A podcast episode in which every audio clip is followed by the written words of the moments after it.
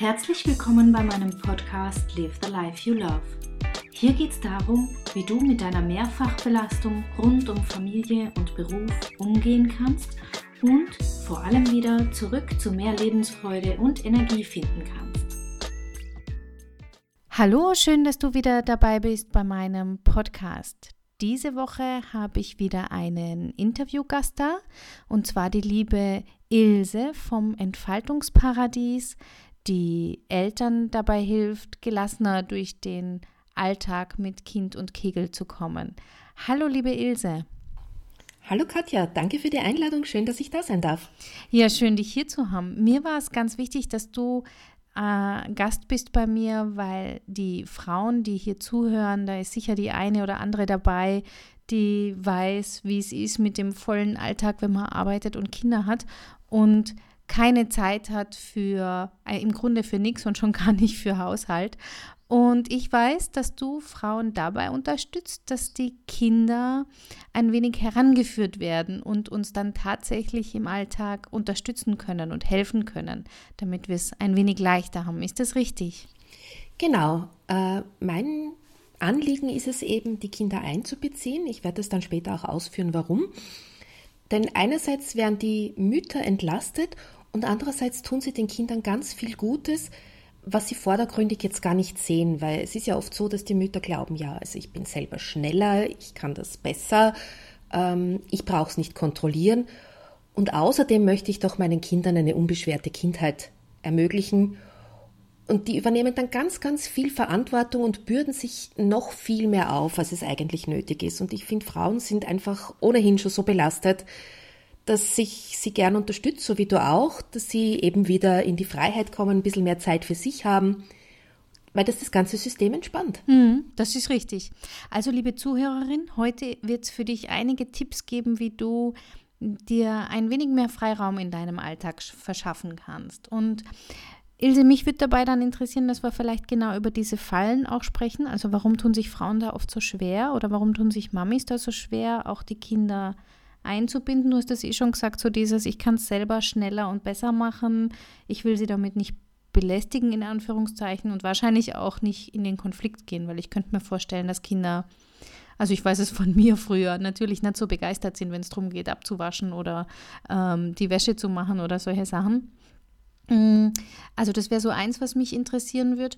Und ähm, natürlich auch das Wie. Also wie komme ich denn überhaupt dahin?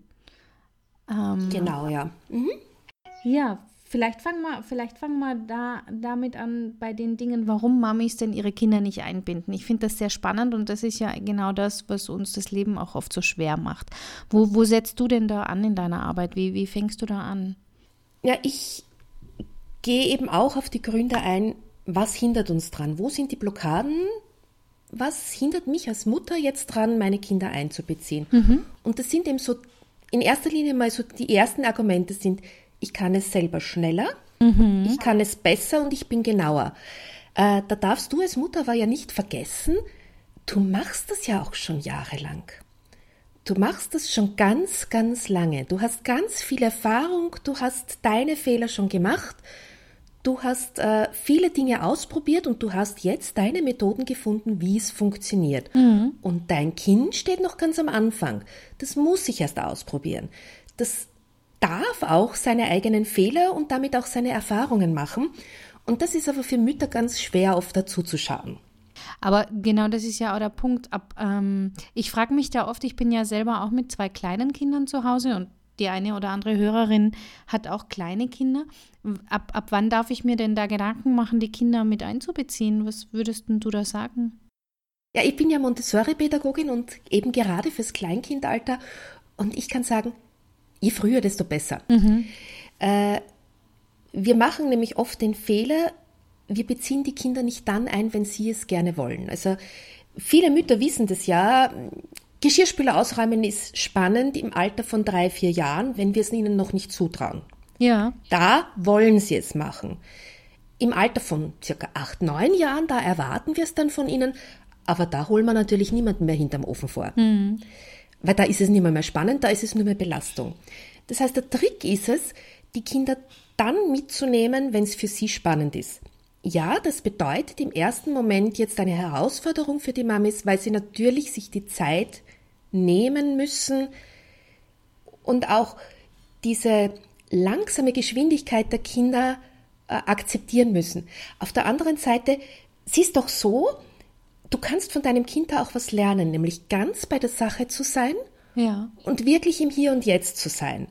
Ja, das ähm, ist ja ein Thema, was bei mir eh ganz vorne mit dabei steht, das Thema Achtsamkeit und eben auch Präsenz, dass man eine genau. Tätigkeit genau. macht und dabei bleibt. Jetzt weiß ich aber auch, dass man als Mami von zwei Kleinkindern froh ist, wenn man eine kleine Pause hat und manchmal nutzt man ja dann genau diese Alltagstätigkeiten, um ein Stück durchzuschnaufen und ein Stück, also da, da gibt es so, denke ich, immer die Falle, ähm, wo, wo kann ich denn Zeit für mich nehmen? Das ist so ein bisschen am Anfang zu entwirren, weil wenn ich das Kind mit einbeziehe, habe ich an anderer Stelle ja wieder Zeit durchzuschnaufen. Genau. Ja, wie, wie, können, wie kann ich es denn schaffen, dass ich da nicht gleich durchdrehe? Wenn ich dann mit meinem, meinem kleinen Kind am, an der Geschirrspülmaschine stehe oder beim Abwasch bin, ähm, hast du da einen Tipp, wie man da gut anfangen kann, was ein guter Anfang ist? Na, wichtig ist, dass du dir eine Tätigkeit aussuchst, wo es für dich relativ leicht und unproblematisch ist. Mhm. Also mein, eins meiner Lieblingsbeispiele ist Wäsche aufhängen. Mhm. Ähm, ich habe das mit meinen Kindern dann immer so gemacht, ich habe die Wäsche auf einem Sessel stehen gehabt, den Wäschkorb, und habe aufgehängt und der Korb mit den Kluppen oder mit den Wäscheklammern, der stand am Fußboden. Mhm. Und ich habe dann die Kinder gebeten, mir die Wäscheklammern zuzugeben. Mhm. Und auf die Art und Weise haben mir die Kinder nicht nur die Wäscheklammern zugegeben, sie haben sich bewegt, sie haben das Gefühl gehabt, sie können mithelfen. Und sie haben aber nebenbei auch die Zahlen und die Farben gelernt, weil ich habe also farbige Wäscheklammern und habe dann gesagt, ja, ich hätte gern eine rote und jetzt hätte ich gern drei grüne und jetzt muss ich Socken aufhängen, jetzt hätte ich gern zwei blaue. Und auf die Art und Weise haben die Kinder zählen gelernt mhm. und auch die Farben. Mhm. Sie waren beschäftigt. Sie haben wirklich das Gefühl gehabt, sie können da was Sinnvolles beitragen, weil das ist für die Kinder auch ganz wichtig. Die wollen ja mithelfen. Ja. Die wollen, die spüren ja, Haushalt ist Arbeit und die, die wollen ja helfen, solange sie so klein sind. Und wir gewöhnen ihnen diesen Antrieb, für die Allgemeinheit zu sorgen, eigentlich ab. Hm. Das heißt, ähm, das Ganze spielerisch zu gestalten und genau. zu sagen, wir nehmen das als, als Alltags ähm, Spiel erstmal mit auf. Ja, warum nicht? Das darf ja ruhig auch Spaß machen. Also man muss ja nicht immer leiden bei der Hausarbeit, sondern man kann es ja wirklich auch so gestalten, du hast recht, wie das, dass es zu einem Spiel wird und dass man Spaß hat dabei, ja. Und dann wird es auch nicht für die Mama nicht mehr, mehr belastend. Also mhm. ich habe das dann auch sehr, sehr spaßig gefunden, weil du hast dann nicht ein ständig plapperndes Kind neben dir, das quasi an der Kittelfalte zupft, sondern du hast ein Kind, das zufrieden ist, weiß, was tun kann. Und dadurch hast du aber auch eine Pause, obwohl du was tust. Mhm. Und wie ist es bei dir in deiner Arbeit? Merkst du da, dass, dass äh, Mütter da relativ schnell auch Ergebnisse haben oder ist die Hürde doch groß, dass man sagt, ich halte das nicht aus und ähm, das kostet mich zu viel Zeit am Anfang? Wie ist da so deine Erfahrung? Das kommt auf die Offenheit der Mütter an. Also wenn sie offen sind und sagen, ich probiere das jetzt einmal unvorher, unvoreingenommen, dann funktioniert das sehr, sehr gut und geht wirklich schnell, vor allem wenn die Kinder klein sind. Ähm, wenn die Kinder dann etwas größer sind und quasi schon gewohnt sind, dass sie nichts mittun dürfen, ich sage jetzt absichtlich dürfen, äh, dann ist der Widerstand wesentlich größer.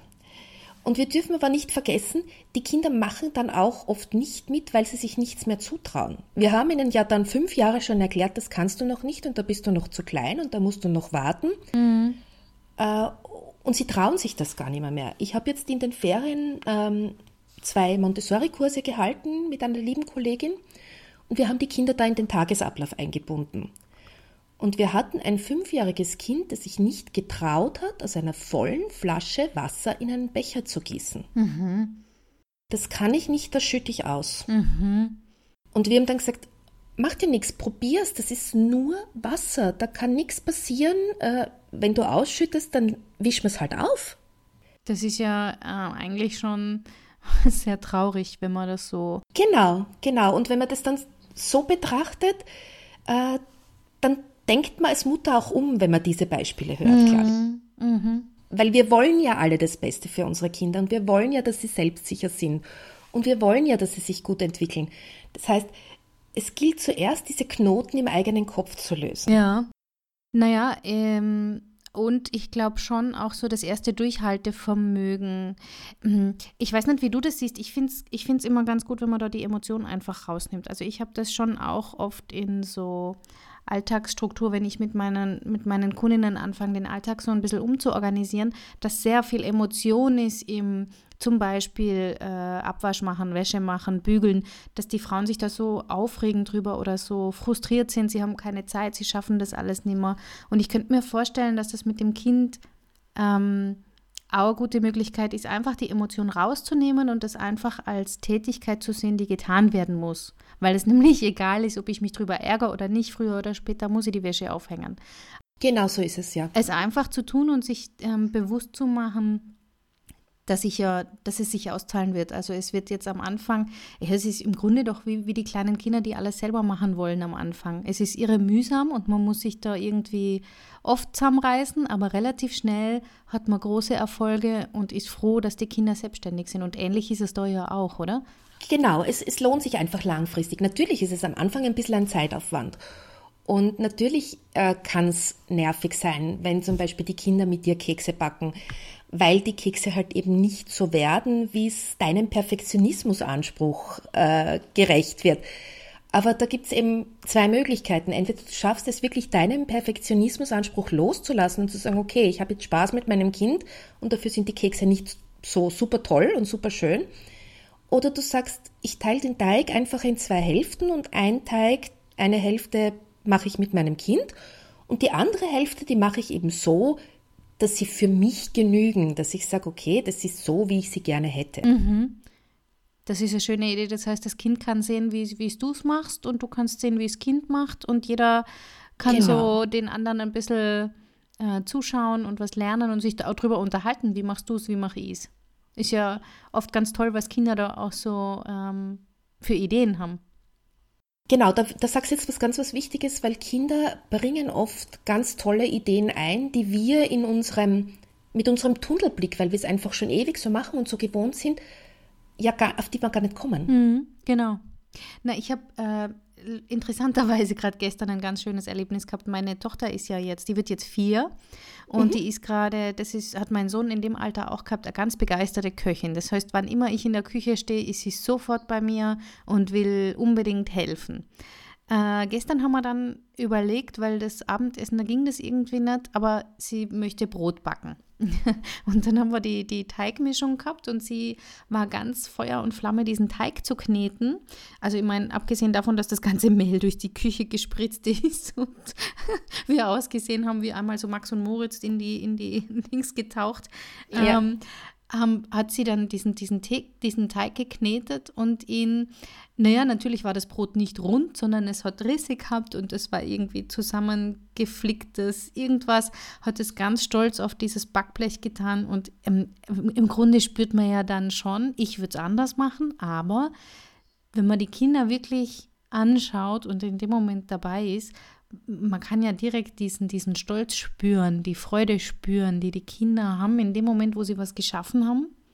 Genau, diese Begeisterung. Die Begeisterung. Ich habe selbst gemacht. Genau. Das ja. Und ich habe manchmal das Gefühl, in den Kindern ist dieses Ich habe es falsch gemacht überhaupt gar keine Option. Also die würden jetzt gar nicht es, natürlich freuen sie sich über Lob und viele wollen das auch hören, aber ich habe so das Gefühl gehabt gestern bei meiner Tochter, das war irgendwie einfach nur richtig so.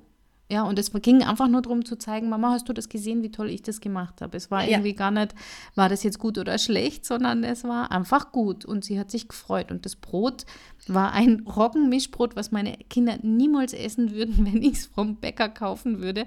Sie haben es wirklich mit Begeisterung gegessen am Abend. Sie haben eine Freude gehabt und sie hat es heute gleich im Kindergarten erzählt. Also es ist einfach, es gibt so viel zurück. Genau. Und das ist genau das, worauf ich hinaus will. Es steckt so viel mehr drin. Also es ist ja nicht nur die Hausarbeit, die dann getan wird und die die Kinder vielleicht mit der Zeit oder bestimmt mit der Zeit auch können, mhm. sondern da steckt so viel an Fähigkeit drinnen für die Zukunft. Also zum Beispiel, um jetzt auf die Wäscheklammern zurückzukommen. Da steckt zum Beispiel drinnen, ich nehme mit dem Pinzettengriff einzelne Wäscheklammern heraus. Mhm. Das ist eine Haltung, die ich später fürs Schreiben brauche. Mhm. Das wird da schon trainiert ich suche in einem Korb voll Klammern äh, Wäscheklammern in einer bestimmten Farbe heraus. Da kriege ich einen Begriff fürs Räumliche. Da merkt dein Kind, okay, ich, ich muss genau schauen, ich muss das suchen, ich muss sortieren. Da entwickelt es einfach einen, ein räumliches Vorstellungsvermögen. Und das sind Dinge, die es später für die Geometrie braucht. Und wir vergessen das oft. Oder eben Brot backen, wie du es beschrieben hast, das ist eine ganz wichtige sinnliche Erfahrung, weil da ganz viel passiert an taktilen Reizen an der Handfläche. Mhm. Und äh, diese, diese Reize an der Handfläche, die sind ja nicht jetzt nur für die Handfläche wichtig und für die Mus Schulung der Muskulatur, weil sie da kneten und weil sich die Fingerkraft stärkt, sondern das regt gleichzeitig auch die Nerven beim Mund an. Mhm. Also es ist ja so, dass Logopäden bei kind, mit Kindern, die nicht schlucken können, an der Handfläche arbeiten zum Beispiel. Ach so, das wusste ich gar nicht. Mhm. Mhm. mhm.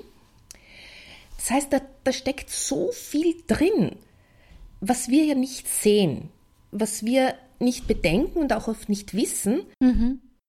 Und ich glaube, wenn wir einiges von diesem Wissen uns eben aneignen, wenn man da einiges publik macht, dann ist es auch viel leichter zu sagen, okay, ich akzeptiere jetzt einmal, dass die Küche da verstaubt war und ich habe aber ein zufriedenes, glückliches Kind, das dann nachher auch möglicherweise dann Ruhe gibt, wenn ich sage, du, ich muss da jetzt in Ruhe die Küche zusammenräumen, gib mir jetzt eine halbe Stunde, weil es auch den Sinn dahinter sieht. Ja, das finde ich ganz erstaunlich. Ähm, da sprichst du jetzt was Gutes an, weil ich finde immer es schwer, äh, und das, das kennen sicher du vielleicht auch, liebe Zuhörerin, wenn du, wenn du den ganzen Tag gearbeitet hast und holst dann deine Kinder vom Kindergarten ab und sie wollen erstmal zu Hause auftanken und natürlich wollen die dann auch Zeit mit dir verbringen. Und es gibt Tage, da finde ich das schwer umzusetzen, weil man einfach nicht die Muße hat, sich auf den Boden zu setzen und mit den Autos zu spielen. Und eigentlich ist das dann eine ganz, ganz tolle Möglichkeit, erstens mal gemeinsam Zeit zu verbringen, zweitens was erledigt zu haben, Drittens, dem Kind was Gutes getan zu haben, weil es sich wichtig fühlt, weil es was lernen konnte, weil es eine neue Erfahrung gemacht hat. Aber auch, und das ist das, was du jetzt gemeint hast, danach, äh, und das war gestern auch so, sind die Kinder ja oft dann wieder zufrieden, wenn sie einen Moment mit sich selber spielen dürfen. Das heißt, man hat ja dann ähm, direkt danach oft auch Zeit für sich gewonnen. Das ist ja gar nicht zum Unterschätzen. Genau, weil ein, ein, wichtiges Bedürfnis des Kindes befriedigt wurde und es ist jetzt dann quasi satt. Ja, genau. Und dann lehnt sich zufrieden zurück und dann hast du quasi Zeit für dich. Genau. Also, liebe Mama, das kann man sich ruhig auch zunutze machen. genau. genau. Und ich finde auch ähm, das, was du vorher gesagt hast, total spannend. Das macht, äh, ich habe mir noch nie, noch nie Gedanken darüber gemacht, ob meine Kinder bei der Hausarbeit was lernen. Natürlich lernen sie fürs Leben, ja, das ist jetzt eh klar, aber dass sie wirklich tatsächlich, was du gesagt hast, mit dem Pinzettengriff und fürs, für die Schreibvorarbeiten, räumliche Vorstellungskraft.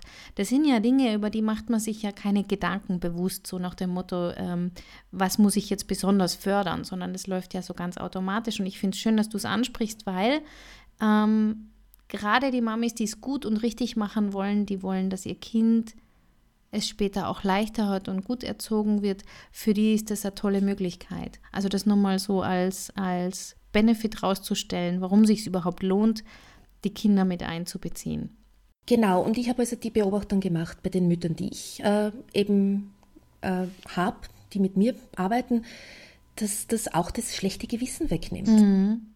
Also dieses Mal, ich belaste da jetzt mein Kind oder ich gebe meine Aufgabe, das nimmt sofort den Druck raus, wenn ich weiß, okay, es hat zwar jetzt eine Aufgabe, aber erstens einmal fühlt sich durch diese Aufgabe auch wertgeschätzt. Ja.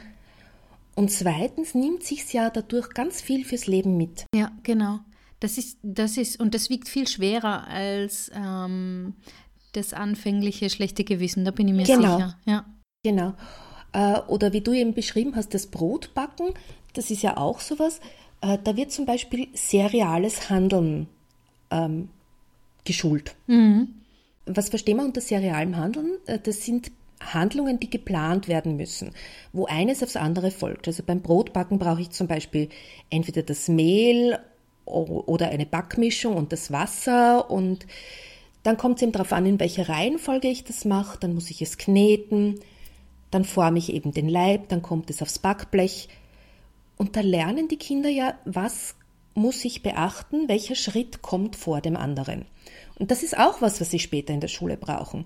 Das ist das, wo zum Beispiel ganz viele Lehrer drüber klagen. Die Kinder kommen in die erste Klasse und sind nicht fähig, diese Handlungen zu planen, beziehungsweise können auch nicht Anweisungen befolgen. Also es dauert oft in den ersten Klassen endlos, wenn ein Lehrer sagt, ja, nehmt jetzt bitte alle das rote Heft heraus, schlagt die erste Seite auf und dann ähm, kommt in die erste Zeile eine Überschrift oder so.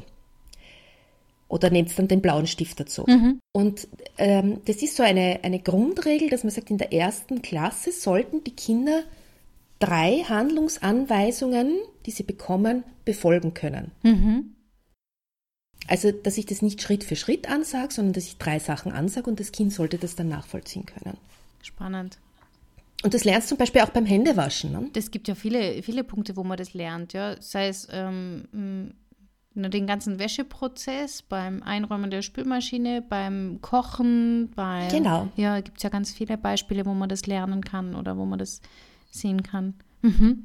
Ähm, was, was gibst du denn dann deinen Kundinnen so für Tipps mit, womit sie denn anfangen können, damit man da einen leichten Einstieg findet? Du hast gesagt, also am besten sowas wie, wie Wäsche aufhängen und wie, aber wie, wie kann man die Hürde, die Anfangshürde möglichst klein halten? Hast du da einen Tipp für unsere Zuhörerinnen?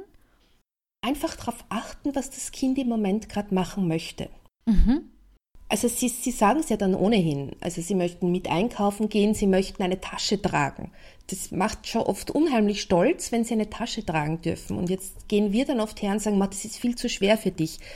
Ähm, wenn ihr aber jetzt in so ein, ein Sackerl, ähm, weiß ich nicht, drei Bananen tue, dann ist es für das Kind nicht zu schwer und es hat aber auch was nach Hause getragen. Mhm, richtig.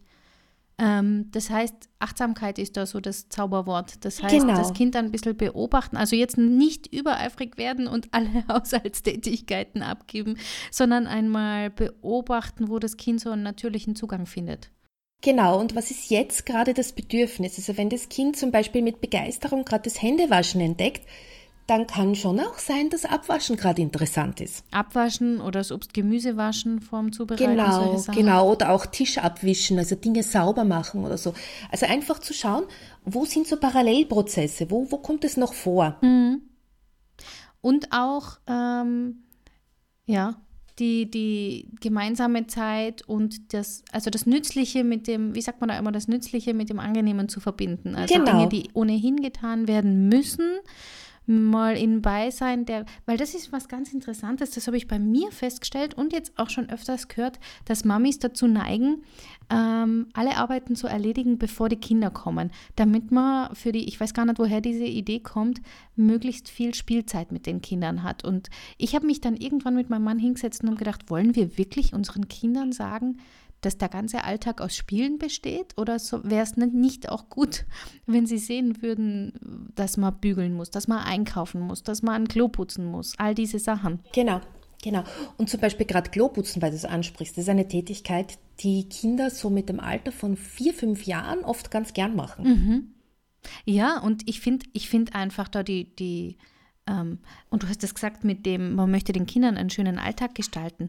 Das, das, da reißt was ein und ich glaube, man ist sich gar nicht bewusst, mit welcher Auswirkung. Also, dass Kinder dann irgendwann gar nicht mehr wissen, ähm, in der Musikgruppe von meiner Tochter war das Thema, was macht denn deine Mama den ganzen Tag? Und die meisten Kinder haben gar keine Antwort gewusst.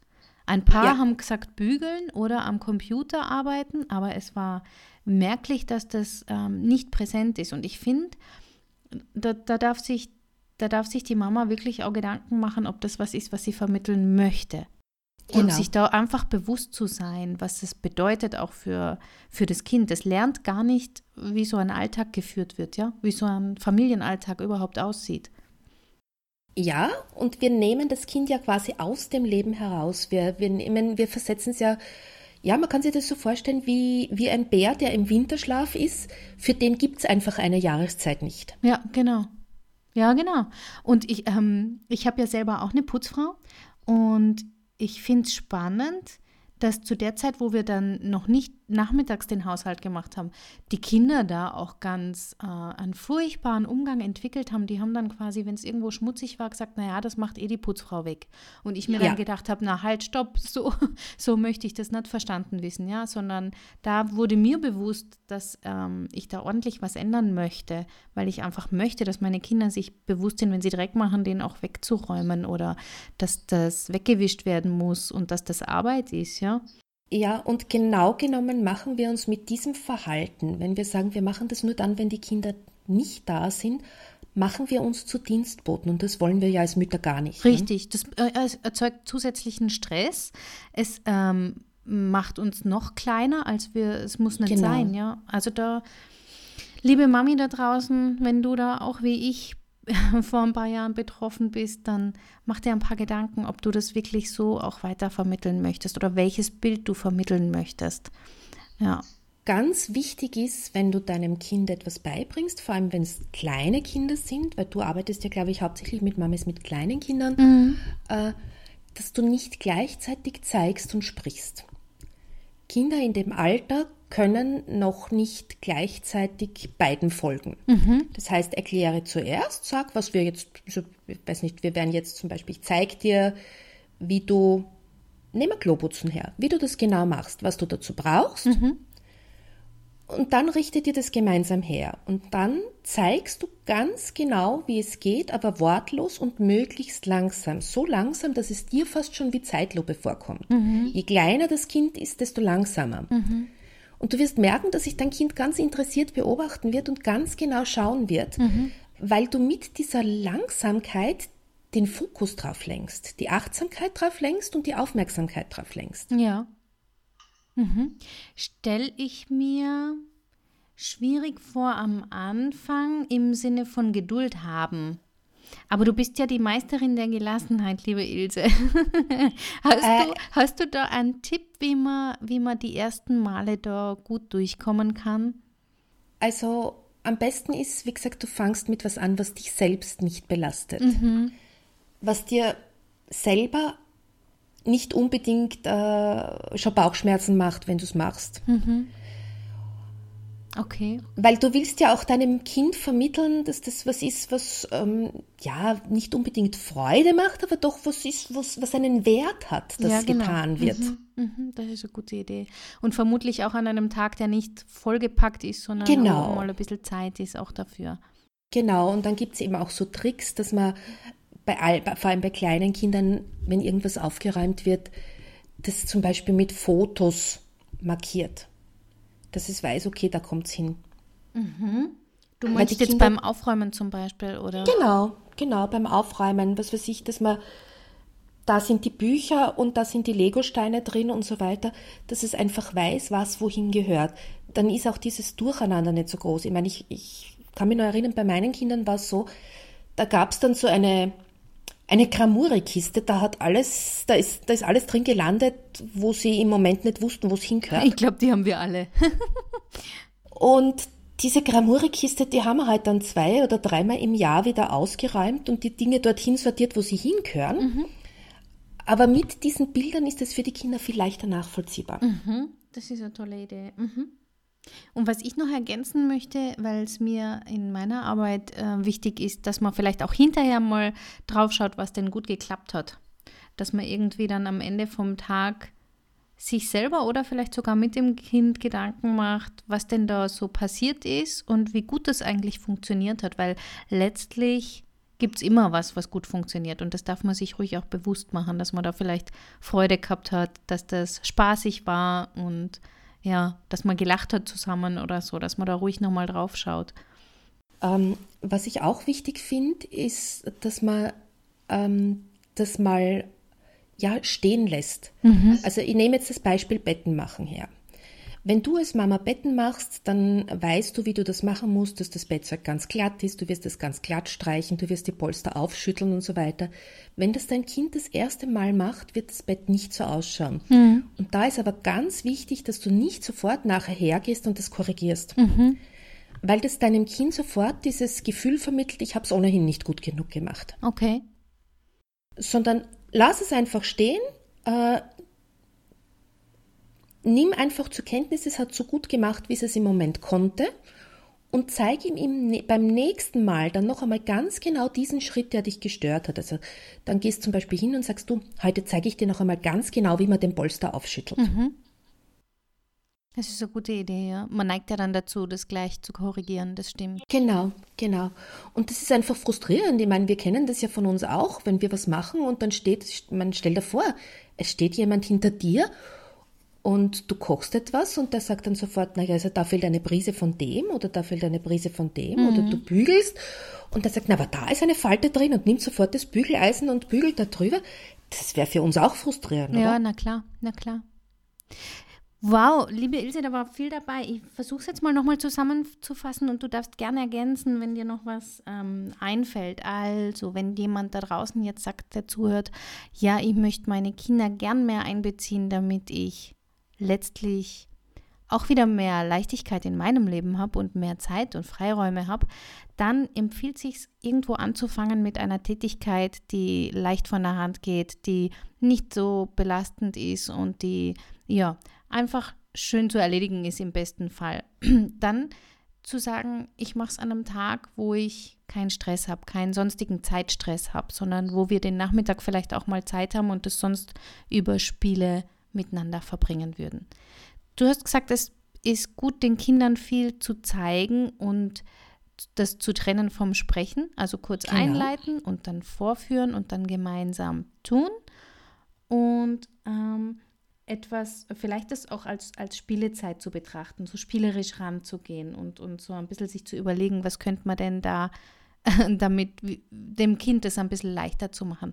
Und was ich ganz schön gefunden habe am Schluss, dass du sagst, das Ergebnis so nehmen, wie es ist. Also nicht gleich zu kritisieren oder zu verbessern, sondern das so zu nehmen, wie es ist und vielleicht auch im Moment die Freude beim Kind aufzusaugen, was wirklich wunderbar klappt und da wunderbare Möglichkeit ist und gleich nochmal auch, finde ich, so ein Stück Verbundenheit herstellt zum eigenen Kind, wenn man sieht, wie stolz es ist und wie freudig es das gemacht hat. Also die Geschwindigkeit ein bisschen rauszunehmen und da voll einzutauchen, mal einen Moment und das auszuprobieren. Genau, und die eine Ergänzung, die ich vielleicht noch habe, ist eben, bei manchen Dingen kannst du es trennen, dass du sagst, okay, einen Teil machst du, einen Teil mache ich. Mhm und jeder macht so gut es kann. Mhm. Sehr gut. Liebe Ilse, wenn da jemand jetzt sagt, ich würde da aber gerne mich begleiten lassen, ich würde da gerne mehr darüber wissen, äh, wie kann man denn mit dir zusammenarbeiten? Wo findet man dich denn?